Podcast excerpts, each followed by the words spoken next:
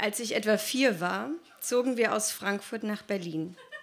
Ich stellte mir den Umzug ganz anders vor. Ich dachte, Papa würde einen Lastwagen kaufen, alle Möbel da rein, uns Kinder und Mama auch hinten zu den Möbeln setzen und dann losfahren. Aber in echt fuhr Papa mit einem Lastwagen allein mit den Möbeln nach Berlin. Meine Oma und meine große Schwester fuhren danach nach Berlin. Als Mama, mein Bruder und ich nachkamen, sah die Wohnung noch völlig Karl aus.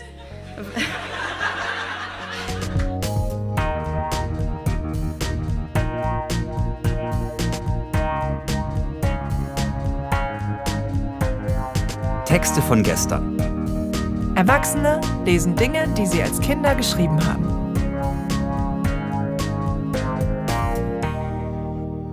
Texte von gestern ist eine Veranstaltungsreihe, bei der ganz normale Leute auf die Bühne kommen und Texte vorlesen, die sie als Kinder, Jugendliche oder junge Erwachsene geschrieben haben. Das können Tagebücher sein, Briefe, Kurzgeschichten, Gedichte, Schulaufsätze, Wunschzettel, Fanfiction oder oder oder. Inhaltlich sind keine Grenzen gesetzt. Texte, die man in dem Moment mit himmelhoch jauchzendem Pathos verfasst hat und die uns heute zeigen, wie wir die Welt damals gesehen haben. Wir erinnern uns, wie es für uns damals war und feiern gemeinsam die Tragödien, Absurditäten und die Kleinigkeiten des Aufwachsens. Bei unserer ersten Show im Berliner Monarch hat Veronika Ausschnitte aus ihrer Autobiografie vorgelesen, die sie im zarten Alter von gerade mal neun Jahren verfasst hat. Nach dem Umzug nach Berlin, der so gänzlich anders verlief als erwartet, erfahren wir aus ihren Memoiren Dinge über afrikanisches Essen, die Love Parade, Fernsehen und natürlich die Schule. Erster Schultag. Als ich Herbst 1992 eingeschult wurde, war ich sechs Jahre alt. Ich habe eine große Schultüte bekommen mit allem drum und dran, mit Süßigkeiten und Geschenken. Meine Cousine und meine Oma, ich glaube mein Opa auch, waren an dem Tag bei uns zu Besuch. In dem Haus, wo wir in Berlin wohnten, wohnte auch ein Mädchen, das heißt Janette. Sie war nett. auch ging sie in die Klasse mit der Lehrerin Frau Schriegel. Klammer auf, ich ging da in die Klasse, Klammer zu. Frau Schriegel war eine nette Lehrerin. Es war auch ein nicht gerade nettes Mädchen in meiner Klasse. Marie-Louise. Sie saß gegenüber von mir. Sie hat mir oft, sehr oft, gegen mein Schienbein getreten. Ich hatte da ungefähr drei blaue Flecken. Es hat immer wehgetan.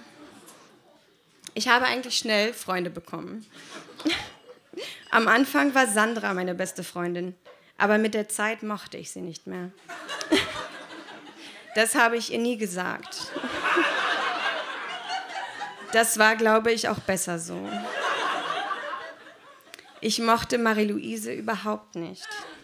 Einmal hatte sie mit mir einen Streit. Ich stand da neben ihr. Ich habe sie manchmal ein bisschen geschubst und, und habe auch Ausdrücke gesagt. Das hat sie auch gemacht. Ich wollte aber nicht doll schubsen. Aber dann hat sie mir ganz doll an den Haaren gezogen. Sie hat mich zu ihr gezogen. Dann habe ich ihr mit dem Kopf in den Bauch gehauen. Da ist sie mit dem Kopf gegen die Heizung geknallt. Das hat ihr doll wehgetan und hat da geweint. Sie hat mir die Schuld gegeben. Aber das stimmt nicht. Zweites Schuljahr. Als ich in die zweite Klasse gekommen bin, stand etwas von in der Stunde reden auf dem Zeugnis. Das kam nur daher, dass Marie-Louise mich in der Stunde etwas gefragt hat und ich geantwortet habe. Aber das war nicht so schlimm, denn auf dem Zeugnis stand noch, dass ich gut in der Schule war. Am Ende der zweiten Klasse haben wir Schreibschrift gelernt. In Deutsch war ich eigentlich immer besser als in Mathe. Naja, ich weiß nicht mehr so viel über die zweite Klasse. Letzter Horttag. Am Freitag, den 21.06.96, war für mich der letzte Horttag. Seit zwei Tagen sind die Sommerferien. An dem letzten Tag vor den Ferien hatten wir im Hort eine, Abschieds eine Abschiedsfeier. Ich habe zwei Kerzenständer bekommen, einen großen und einen kleinen und zehn Teelichter. Warum heute mein letzter Horttag war? Weil der Hort nur bis zehn Jahre geht. Ihr müsst wissen, in dem Hort, wo ich war, gab es oben Kindergarten und Vorschule und unten den Hort. Ich war schon sehr traurig, dass ich heute das letzte Mal im Hort bin. Mit Anke habe ich Ball gespielt, habe mit ihr geredet, habe mit ihr geschaukelt und ich habe mit ihr China gespielt. China kann man an der Tischtennisplatte mit einem Ball spielen. Als es dann soweit war, nach Hause zu gehen, lief mir eine Träne über die Wangen. Als ich dann durch das Tor vor dem Hort ging, spürte ich den Schmerz in der Brust.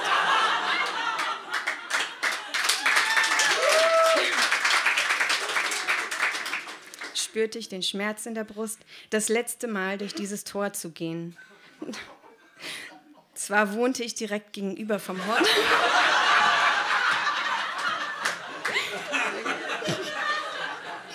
Aber ich würde ja nie mehr in den Hort gehen. Als ich zu Hause die beiden Kerzen anmachte, spürte ich irgendwie, dass die große Kerze Viola, meine Horterzieherin, und die kleine Kerze ich war. Okay. Ähm, jetzt wird es vielleicht nicht ganz so politisch korrekt, aber okay. Das Afrika-Festival. Am Donnerstag, den 18.07.96, waren wir bei der Schwangeren Auster. Die Schwangere Auster ist ein Haus, wo immer andere Ausstellungen gemacht werden. Diesmal von Afrika. Wir waren leider nicht in der Ausstellung. Aber wir haben das Festival gesehen. Bei dem Festival wurden verschiedene Tänze aufgeführt. Es war ganz schön laute, aber gute Musik. Die afrikanischen Leute waren so anders, afrikanisch angezogen. Dort gab es auch afrikanisches Essen. Das hieß Falafel. Es, es war ein etwas mehliger Burger mit Salat, Tomaten und etwas, das aussah wie Fleisch, aber eine Erbsenmischung, glaube ich. Naja, jedenfalls hat es sehr gut geschmeckt. Manchmal hat es Regenschauder gegeben. Die Love Parade 1996. In Berlin gibt es ein Fest, wo die ganze Zeit laute Technomusik gespielt wird. Bei uns waren Freunde zu Besuch, aber nur wegen der Love Parade. Alle auf der Love Parade haben sich sehr komisch angezogen. Wir waren auch da, aber nur kurze Zeit, um Fotos zu machen. Außerdem war es wirklich heiß wegen den ganzen Menschen. Es stank nach Käse, Schweiß und Sekt oder Wein. Aber sonst hat es eigentlich Spaß gemacht. Manchmal kamen LKWs vorbeigefahren. Da waren total verrückte Leute drauf. Männer als Frauen verkleidet und so. Okay. Letztes, äh, letzter Abschnitt. Fernsehen. Wir haben fast jeden Tag Kleine Farm geguckt. Außer, ihr auch, ja. Außer wenn wir nicht da waren oder wenn es nicht lief.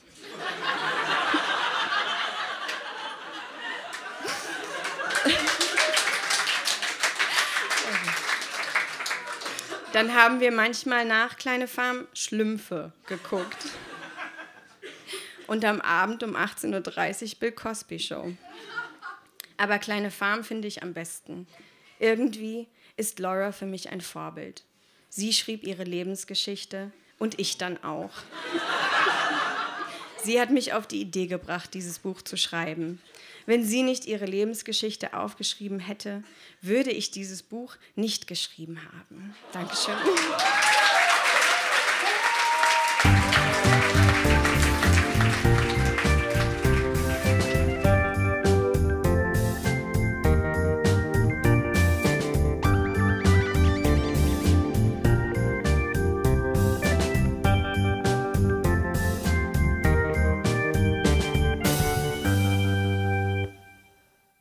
Andrea teilt mit uns die Freuden und Leiden der Teenagerzeit. Zwei Jahre lang hat sie Tagebuch geschrieben und uns liest sie eine Stelle vor, die sie im Alter von 15 verfasst hat. Hier geht es um Zimttee, Räucherstäbchen und Brian Adams, aber auch um die ganz großen Fragen des Lebens. Äh, vielleicht eine Sache, mein Tagebuch hieß Angie. es war 94, es hatte keine, ja, genau. also, Hi Angie, 27.08.94, 13.08 Uhr. Gleich müsste Regina anrufen, mit der ich wahrscheinlich zum Sensor-Tanzkurs gehen werde. Also Anna hat gestern auch angerufen und gefragt, ob ich bei ihr pennen will. Sie habe Zimttee, Räucherstäbchen und Kerzen gekauft. Klar. Ich habe ihr dann von der saugeilen Brian Adams Live, Live, Live CD erzählt. Und von der ersten CD. Ich brachte dann beide mit. Den ganzen Abend hörten wir dann live, live, live. Und irgendwie kamen wir dann auf Selbstbewusstsein. Und daraus entstand dann ein Gespräch. Ich, ey Anna, ich finde dich auch total selbstbewusst. Anna, ich? Nee, überhaupt nicht. Aber du, du bist total selbstbewusst. Ich habe dich immer als Vorbild genommen. So selbstbewusst wie Andrea müsste man mal sein. Beide lachen. Ich? Echt? Das gleiche habe ich von dir auch immer gedacht. Andrea und Anna pissen sich weg. Anna, doch, das mit dem Urlaub, dass du da einfach die Leute ansprichst, das hätte ich nie gekonnt. Und so weiter. Also fühlten wir uns mega selbstbewusst danach. Dann hatten wir die Räucherstäbchen da und sogen aus Scheiß immer, nur ganz selten, den Rauch ein. Ich glaube, ich habe das zweimal über Lunge gemacht. Das brannte jedenfalls im Hals. Unangenehm. Anna meinte, das sei ungefähr so, wie wenn man eine mega Billigzigarette raucht. Also süchtig würde ich davon nicht werden. Und dann haben wir auch noch etwas anderes besprochen. Da meine Eltern an Silvester in Amerika sind, haben Anna und ich beschlossen, eine Zwei-Mann-Party zu machen. Wir wollen uns, und ich weiß, dass das scheiße ist, Luckys holen, also Lucky Strike, und Alkoholen. Also Alkohol ist ja ganz okay. Wir wollen uns ja nicht besaufen, sondern hoffe ich nur, wie man so sagt, etwas aufmuntern. Und die Zigaretten, nun, ich habe eigentlich keine Angst, dass ich süchtig werde. Auch wenn das noch so falsch ist, möchte ich es doch wenigstens einmal probieren. Und dann habe ich, dass ihr das auch seht, in sehr großer Schrift in Rot hier hingeschrieben. Und zwar wollte ich mich vor mir selber schützen. Also in, das alles in Großbuchstaben. Und Andrea, wenn du süchtig werden solltest, lies diese Zeile und lass dir sagen, dass es scheiße ist. Und lass dir nichts von anderen reinreden. Hör auf, bevor es zu spät ist.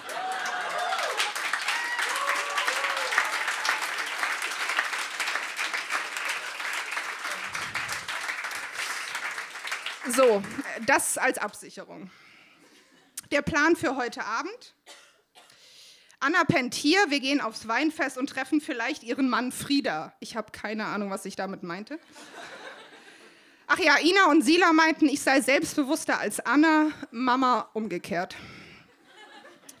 21, ja, 21.04 Uhr. Wir, Mama, Papa Jens und ich waren gerade essen dann habe ich mir eben auf voller Lautstärke über Kopfhörer Brian Adams live angehört. Und zwar The Best Was Yet to Come und Heaven. Also bei The Best Was Yet to Come ist es bei mir so, wie wenn ich flenne. Nur, dass eben keine Tränen dabei sind, was ja nicht heißt, dass man nicht so extrem fühlt.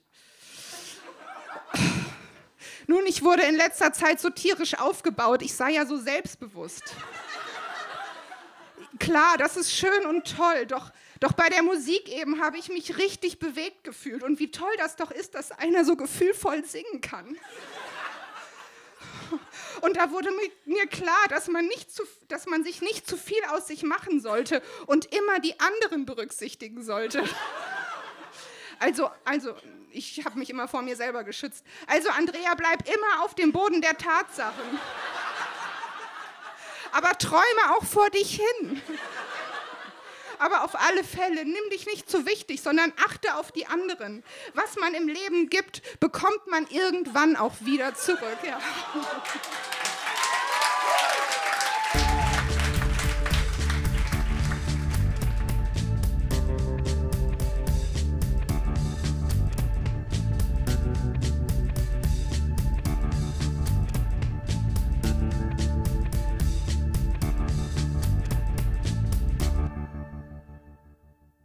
Als Arno 16 war, war er Filmvorführer und hatte nicht viel zu tun, während der Film lief. In dieser Zeit hat er Gedichte geschrieben. Um genau zu sein, Tiergedichte. Und drei davon hat er uns vorgelesen. Ja, das erste, das, es sind drei wirklich sehr kurze Gedichte. Ähm, das, das erste ist so eine Art Rätsel. Ähm, ihr müsst aber nicht mitraten, weil es ist relativ offensichtlich. ähm, was ist das für ein Tier? Vier Beine, Schwanz und schlechte Haut, kein Fell, doch dafür gut gebaut, nicht groß und immer gut versteckt. Bei sich zu Haus wird's kaum entdeckt, mal gelb, mal grau, mal grün, mal braun. Wie heißt das Tier, ihr dürft euch trauen? Nun sagt's, na kommt, ihr wisst's doch schon. Natürlich ein Chamäleon.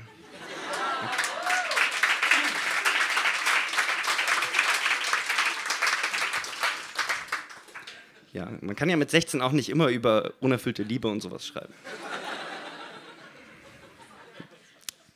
Und das zweite ist, ist äh, quasi eine Lobpreisung. Sie ist klein und schlank zugleich und Arbeit ist ihr Himmelreich.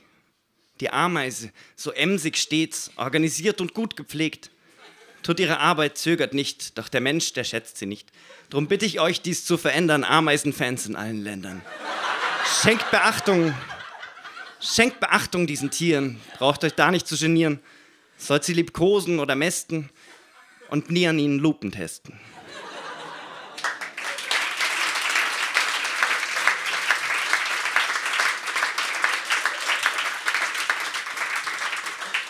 Weiß nicht, kennt man das noch mit diesen Lupen? Ist das noch, ja, nicht nett.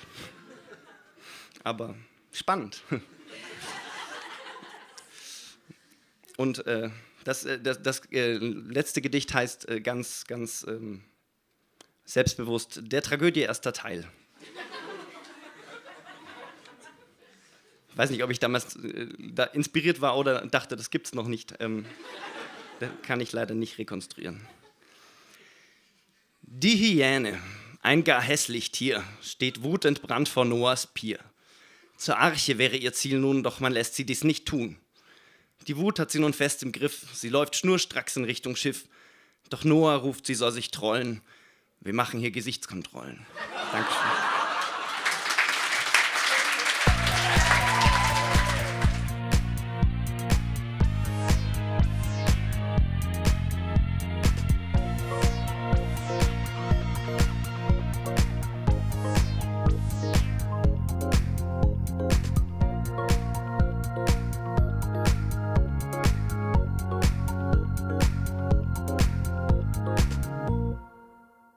Anna war 16, als sie ihrem Tagebuch ihre Zweifel über Urlaubsflirt Kai anvertraute, der erstens nicht anrief und zweitens noch andere Mängel aufwies. So langsam beginne ich immer mehr zu zweifeln, ob das mit Kai noch mal was wird. Er, er hat immer noch nicht angerufen. Außerdem frage ich mich immer mehr, ob wir auch wirklich zusammen passen. Ich meine, wenn ich mir meinen Traumboy vorstelle, dann ist das jemand, mit dem ich einfach über alles reden kann und bei dem mir auch nie der Gesprächsstoff ausgeht. Bei Kai hingegen ist es des Öfteren so, dass ich einfach nicht mehr weiß, über was ich mit ihm reden soll. Außerdem habe ich immer gedacht, mein Traumboy wäre irgendwie politisch und allgemein gebildet. Das, Das klingt vielleicht hochnäsig und ich will auch gar, auf gar keinen Fall einen Freund, der die ganze Zeit irgendwie hochtrabend redend schwingt. Aber Kai und ich, wir haben, glaube ich, nicht dieselben Interessen. Ich meine, ich bin Schülerin, Gymnasiastin.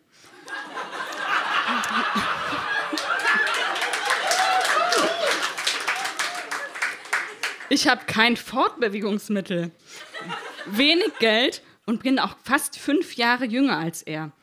Er ist Wehrdienstleistender, was ich ja normalerweise schon mal gar nicht ab kann. Aber bei ihm drücke ich zwei Augen zu, weil das sonst mit seiner Lehrstelle nicht geklappt hätte. Er hat ein Handy, Klammer auf, Kotz, Klammer zu.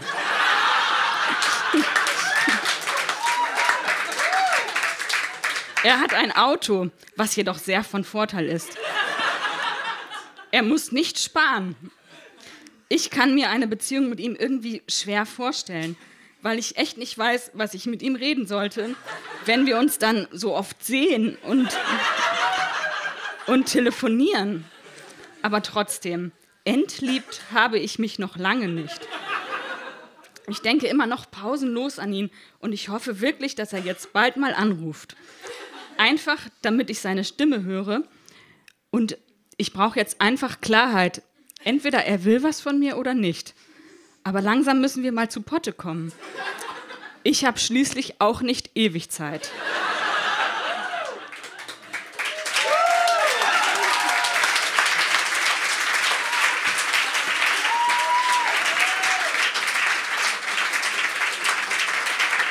Und alle fragen sich, ob ihr zusammengekommen seid. Natürlich nicht. Okay, für alle, die es hinten nicht gehört haben, er hat nie angerufen.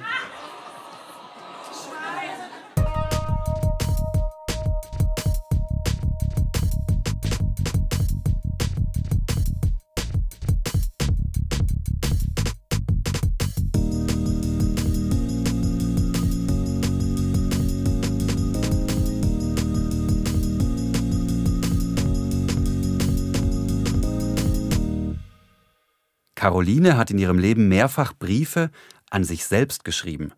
Den ersten aus dieser Reihe schrieb sie im Alter von 15 an ihr 25-jähriges Ich. Und genau diesen Brief teilt sie mit uns. Also es gibt, glaube ich, zwei Sachen, die ich vielleicht sagen sollte. Zum einen ähm, ist der Brief geschrieben, ich glaube, drei Wochen oder so bevor, nachdem ich meinen ersten Freund, mit dem ich zusammengekommen bin, also wir waren so drei Wochen zusammen, mit dem war ich dann sieben Jahre zusammen. Das ist Daniele. Um den geht es auch in dem Brief. Und äh, Daniele war ein Grufti. Ähm, und da ist auch so ein komischer Insider drin, an den ich mich auch nicht mehr genau erinnere. erinnere irgendwas mit ähm, in den Grabsteinen ritzen. Also wundert euch nicht. Ähm, und es gibt auch so eine Aufzählung von Freundinnen, die ich auf gar keinen Fall vergessen darf und die ich kontaktieren soll, wenn ich keinen Kontakt mehr zu ihnen habe. Und die stehen damit vor und Nachnamen, Adresse, Postleitzahl und Festnetznummer drin. Ähm, das lasse ich aber weg und äh, lese immer nur die, ähm, die Vornamen vor. So. Tja, was soll ich hier schreiben? Na, ich? Oder vielleicht besser, hallo? Wer auch immer du jetzt auch sein magst. Das ist übrigens Sonntag, der 17. September 1995. Ja, das ist wohl passend, obwohl ich jetzt am liebsten wieder anfangen würde zu weinen. In letzter Zeit denke ich so oft an die Zukunft und habe Angst. Ich weiß, dass das dumm ist, aber es ist so. Wenn ich mir, also dem geistigen Wesen, das ich jetzt bin und dem ich so vertraut bin, oder eher, dass mir so vertraut ist, dass ich mir dann ganz fremd geworden bin, dass ich mein jetziges Ich, dass mein jetziges Ich Vergangenheit ist. Und dass ich jetzt, also jetzt, wenn ich 25 bin, eben heute über meine Ängste, die ich heute, also jetzt, wenn ich 15 bin, eben heute, also wenn ich über diese Ängste, die ich heute habe, lache, dann frage ich mich, ob das so wünschenswert ist, älter zu werden. Wahrscheinlich weiß ich dann überhaupt nicht mehr, was mich heute bewegt. Ich frage mich, ob ich heute noch mit der Sabrina, jetzt fangen die ganzen Adressen und Festnetznummern an, ähm, ob ich noch mit der Sabrina Kontakt habe. Natürlich auch mit allen anderen, deren Ängste und Wünsche ich jetzt so gut kenne. Beate, Nicole, Julia und noch eine andere Julia, Marina und natürlich Simone, meine beste Freundin. Aber mit der Sabrina, das beschäftigt mich am meisten, denn sie habe ich schon einmal verloren als meine beste Freundin. Jetzt sind wir immer noch fast beste Freundin, aber nicht mehr so intensiv. Das heißt, sie und ich haben auch andere Freundinnen gefunden. Was heißt andere? Ich habe meine beste Freundin gefunden, Simone.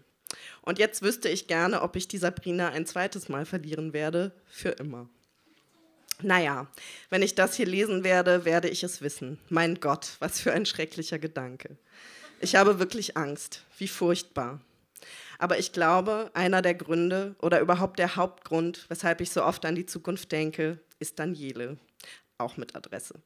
Ähm, weiß ich dann, also jetzt, überhaupt noch, wer Daniele ist? Ich glaube schon. Seinen ersten Freund vergisst man, glaube ich, nicht, oder? Na, Frau Kraft, Sie wissen doch die Antwort. Wie ist es? Kenne ich ihn noch? Aber so sehr beruhigend ist das ja auch nicht, zu denken, ich kann mich noch an Daniela erinnern, weil man eben seinen ersten Freund nicht vergisst. Ich kann es einfach nicht glauben, dass dies alles, was zwischen uns, also Daniele und mir, aber wer bin ich dann? Bin ich heute mit 15? Bin ich ich heute mit 15 oder bin ich ich in zehn Jahren, wenn ich das hier lese? Ähm, also ich kann das einfach nicht glauben, dass das alles, was zwischen uns ist, zurzeit irgendwann vorbei, also Vergangenheit sein soll. Ich habe ihn so lieb. Wenn ich über diese Zeilen lachen werde, wenn ich das hier lese, dann, ich weiß nicht, aber dann überlege ich mir jetzt, ob es sich gelohnt hat, weiterzuleben. Ich meine, wenn ich es wüsste jetzt, am 17. September 1995, dass ich dann in zehn Jahren, so circa 2005, darüber lache, würde ich mir jetzt, am 17. September 1995, überlegen, ob es sich lohnt. Denn ich glaube nicht, dass, es dass ich es in zehn Jahren schlimm finden würde, dass ich über etwas lache, was ich mit 15 geschrieben habe. Ob ich mich dann selbst nicht mehr ernst nehme und über solche kindischen Sachen lache? Naja, womit wir wieder beim obigen Thema wären. Oh Gott, mir geht's echt beschissen mit solchen Gedanken. Ach, Daniele. Zurzeit denke ich ständig an ihn. Ob das immer so ist, wenn ich einen Freund habe? Hm, nee, Moment. So. hm. Also, ich habe noch ein paar Bitten an dich, also an mich. Würdest du bitte Erstens, würdest du bitte, wenn du jemand von den obig genannten Personen nicht mehr kontaktierst, Nachforschungen in Anführungsstrichen betreiben und ihr euch mal wieder treffen? Zweitens, nimm dir bitte einmal einen Abend Zeit und versetz dich in die jetzige Zeit zurück. Lese die Tagebücher oder sonst was. Bitte, zur Gedächtnisstütze, heute ist der Abend, bevor die Kimi, das ist meine Schwester, aus dem Club Med Metaponto in Italien zurückkommt. Drittens, falls du bis jetzt noch nicht auf einen Grabstein von Daniele gemeißelt hast, ähm, fahr zu ihm hin, finde von mir aus raus, wo er jetzt wohnt und mache einen Sitzstreik vor seiner Tür. Du hast es ihm versprochen. Und wenn du wirklich noch so verrückt bist, wie du es und wenn du wirklich noch so verrückt bist, wie du es heute warst, dann wirst du das auch tun. Und wenn es wirklich noch so ist, denk dran, dann würdest du dich selbst glücklich machen. Viertens, denk dran, sei niemals cool, besser eine Blume auf der Backe als Techno-Klamotten auf dem Leib. Provoziere alle coolen Leute durch gezieltes Kindischsein, sei ein echter Widder, also sei dir immer deinen negativen Eigenschaften bewusst.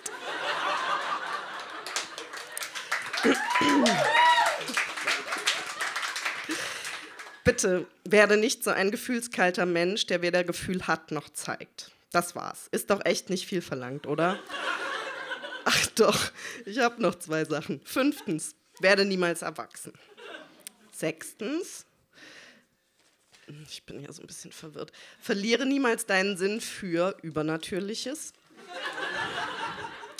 Diese Welt ist viel zu nüchtern. Werde nicht auch so jemand, der nur das glaubt, was er sieht und der dir von seinen nächtlichen Albträumen erzählt, wenn du ihn nach seinen Träumen fragst. Glaube weiterhin an Magie, Gespenster und mach dir weiterhin deine Gedanken über den Sinn des Lebens und Gott. So, das war's jetzt aber wirklich. Apropos Gespenster.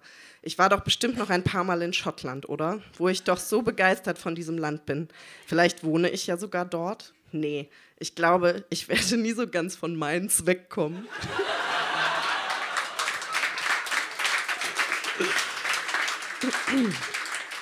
Irgendwas Geistiges verbindet mich mit dieser Stadt.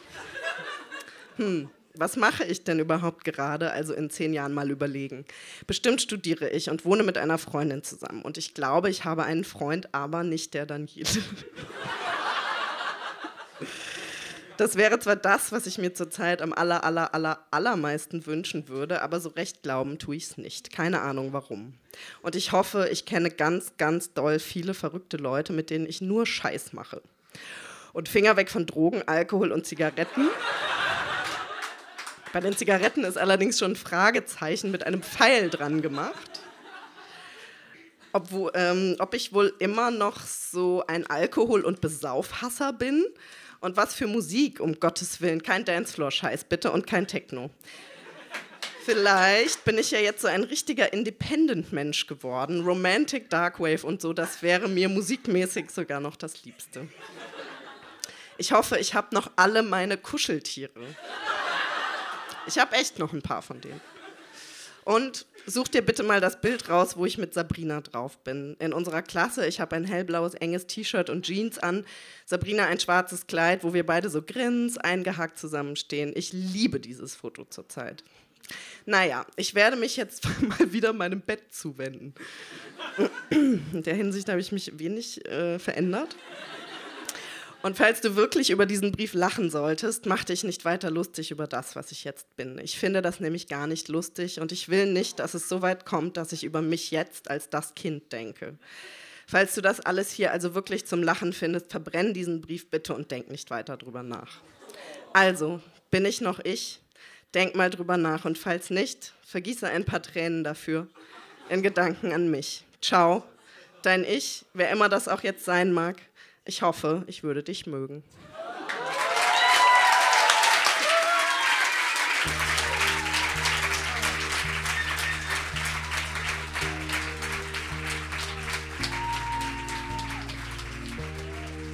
Das war der erste Podcast von Texte von gestern. Der nächste erscheint in zwei Wochen mit weiteren Highlights aus unserer ersten Show im Monarch. Wenn ihr live bei einer Show dabei sein wollt, findet ihr alle Termine unter textevongestern.de. Dort könnt ihr euch auch anmelden, wenn ihr selbst Texte von gestern habt, die ihr auf unserer Bühne vortragen möchtet. Ihr könnt aber auch einfach ein Ticket kaufen und als Zuschauer kommen. Am 10. Dezember sind wir erneut im Monarch in Berlin zu Gast. Und ab 2018 bereisen wir auch nach und nach ganz Deutschland. Wir freuen uns, wenn ihr diesen Podcast abonniert, weiterempfehlt, bewertet und rezensiert. Und wenn ihr partout nicht genug kriegen könnt und gut Englisch sprecht, empfehlen wir euch Grown-Ups Read Things They Wrote as Kids, das kanadische Original, von dem wir uns haben inspirieren lassen. Dies ist ein Podcast von der Lauscher Lounge. Die Lauscher Lounge hat noch weitere Kanäle. Lauscher Lounge Hörbuch und Lauscher Lounge Hörspiel zum Beispiel. Dort bekommt ihr kostenlos und ungekürzt ganze Lesungen und Hörspiele auf die Ohren. Empfehlen möchten wir auch den Gesprächspodcast Hörgestalten. Dort kommen Größen der Synchron- und Hörspielszene zu Wort und plaudern aus dem Nähkästchen.